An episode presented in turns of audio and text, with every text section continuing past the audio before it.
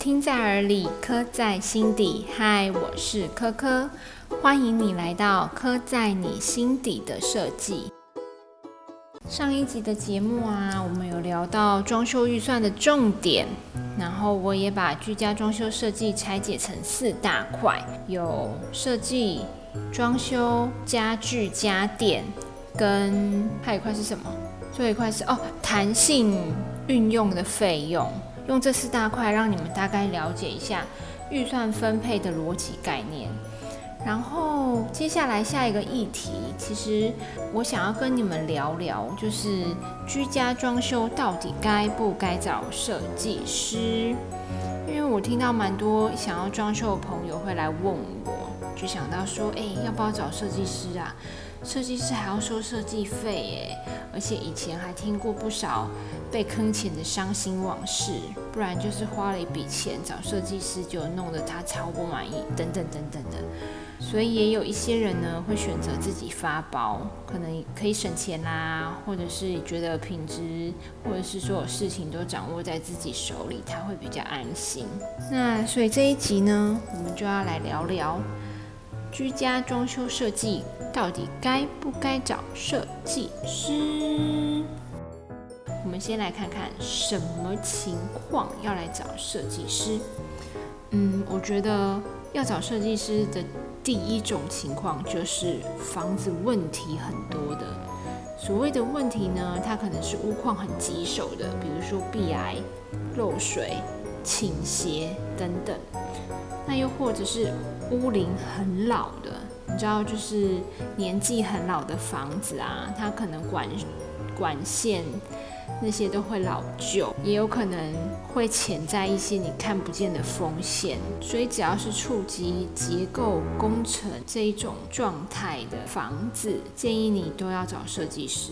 另外呢，就是室内格局很诡异，因为不是所有房子都方方正正的啊。你想想看哦，我们台湾的基地很多都很奇怪，除非是从化区啦。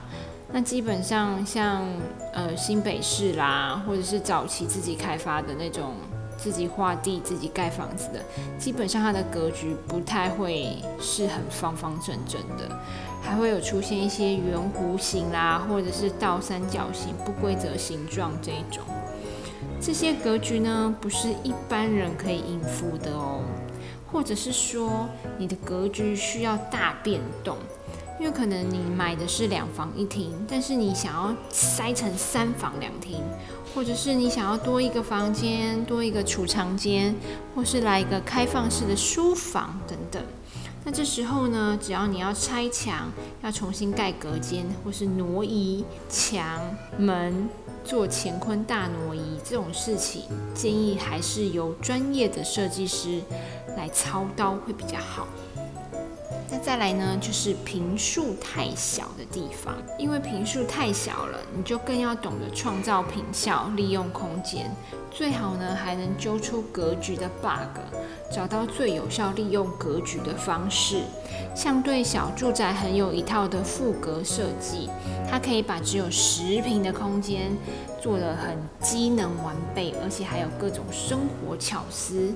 还有，如果你是很重视风水的人，例如你很在意门对门啊、穿堂煞啦这种风水问题，你除了呢会请风水老师来帮你看你家之外，你最好还要找一个设计师来帮你，因为呢他的角色就可以帮你在兼顾风水。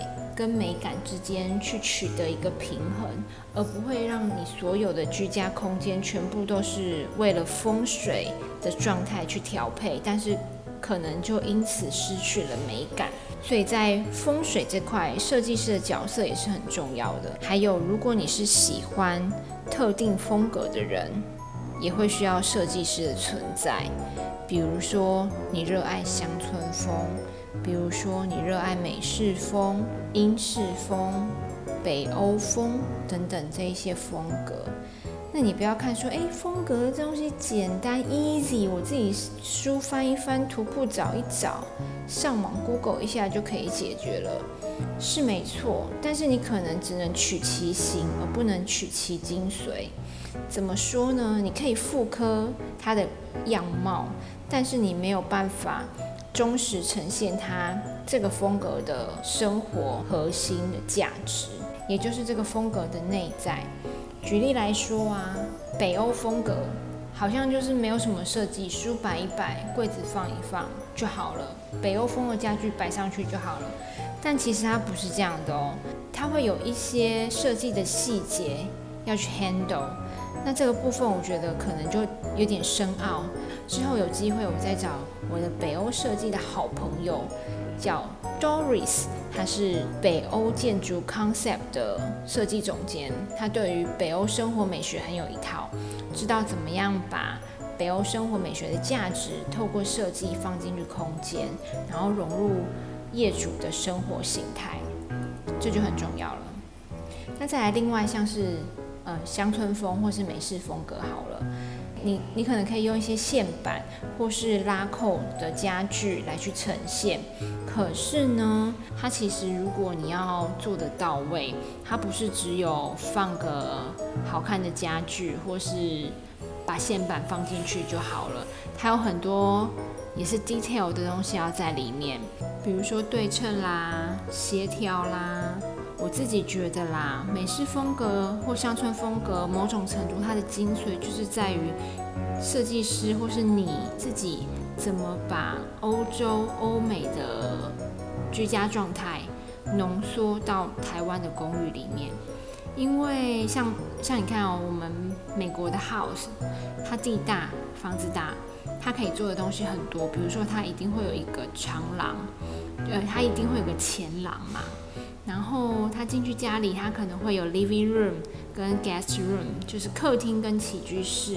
那他也一定会有个大玄关。那这些本来是在好几百平的空间里面去呈现一个完整的美式风格，你要怎么浓缩到只有二三十平的台湾公寓里面，而且又是单层的环境下？我觉得这个需要考究的细节就会很多了。另外呢？像乡村风、美式风，其实它在木作上就会有很多细节是要手工处理的。除了是线板雕花啦，还有可能是漆的涂抹方式、抹工、磨刀的技巧，其实它都会关系到你整体风格的状态有没有到位。这时候呢，你就需要设计师的存在啦。因为如果你是自己跟工班沟通，也许工班就会跟你说：“哎，这个我不会做，或是这个不太适合啦。”像乡村风啊，它会有很多需要手工细节去处理的工程。这时候有设计师来去跟工班沟通，比较有可能实现。哎，讲到这里。你会不会已经忘记前面我说了哪些什么情况要找设计师了呢？没关系，来帮你 review 一次。第一，屋况棘手，房子问题很多的。第二，屋龄太老，举凡超过十五年以上，最好就要找专业的设计师。第三，室内格局怪异的。第四，格局需要大幅变动的。第五，平数太小，就是小平数住宅的这一块。第六，重视风水，意思就是说，如果你床头压梁，或者是你床头后方有窗户，你会睡不着的，一定要找风水师傅来帮你看一下，哪个方位要摆什么东西，哪个方位要做什么事情，客厅沙发要放在哪个坐向，这种人也需要专业美感的设计师来协助你 balance。第七，喜欢特定风格的，例如说乡村风、美式风格、北欧风格，尤其是你想要住的家，不只是外形很像那个风格，而是要内在也跟那个风格一致的人。其实我真的觉得啊，室内设计是一个很复杂的领域，我们真的需要一个专业的专家来帮我们打理。你看，连家务事这种清洁打扫的小事。都有专门的团队来帮我们做了，何况是这种工程复杂，然后跟施工有关、跟设计有关、跟时程掌握有关的这种装修设计的事情呢？所以，如果我们可以找到一个可靠、可信赖的设计师，那么无论是在时间成本或是经济上的成本，它其实都可以控制的比较精准。接下来你可能问我，那找设计师的好处是什么？其实我一直觉得啊，设计师有几种超能力耶。第一，他可以在屋主什么都想要、什么都不奇怪的情况下，把东西收收收收收收收收到一个程度，然后并且把它实现起来。而且设计师某种程度他也是一种协调者，比如说爸爸想要这样，妈妈想要那样，小孩又想要那样，他要怎么在一个设计里面、一个空间里面，同时满足爸爸妈妈、爷爷奶奶、哥哥弟弟妹妹，这就是他的智慧啦。他可以让不同喜好同时存在一个空间中，那他的美感协调这件事情也就很重要了。第二个呢，屋主一定会有。预算的考量，那么设计师怎么样在屋主的预算下，把他想要做的事情尽可能的实践出来？这也是我觉得设计师一个很重要的存在价值。第三呢，也就是设计师的美感专业，其实他很可以把一个空间变得美美的，看起来舒服，住起来也舒服。但有些事情就是你也不知道他是怎么办到的，但他他就这样平面图画一下。格局设定一下，这个墙改一下，门口开门的方向改一下，哎，整个就不一样了，就很神奇啊！以及它的配色整合能力，我也觉得这是设计师很强的地方。还有一个，就是我觉得设计师很会偷空间，也许只有二十平的空间，但是在他们的巧手之下，哎。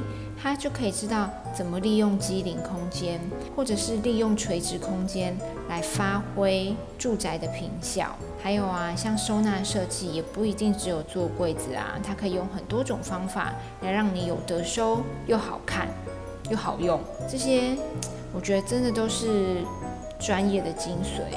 除非你要花大量的时间去设备，去看别人的案例，去看别人怎么做，去查资料，不然就直接付钱使用人家脑袋里的结晶。其实这样子是最 CP 值最高的，我自己觉得。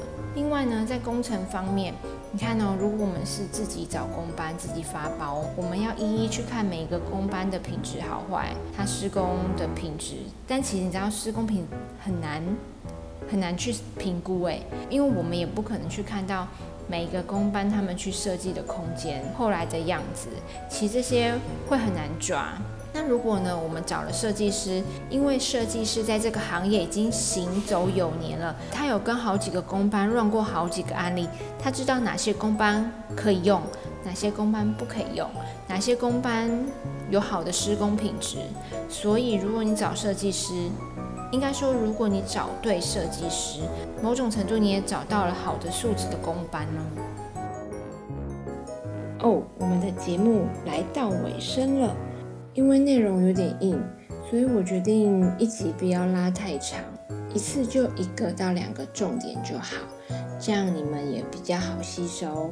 毕竟是听的，但是我也会有同步的文章刊登在我的官网哦。我的官网你们只要搜寻 hijanetco.com 就可以找到了。那么今天呢，节目的重点有两个，第一个就是我们什么情况下要找设计师，第二就是为什么要找设计师呢？以及找设计师的好处是什么呢？好啦，希望这一集的节目有给你一些收获喽。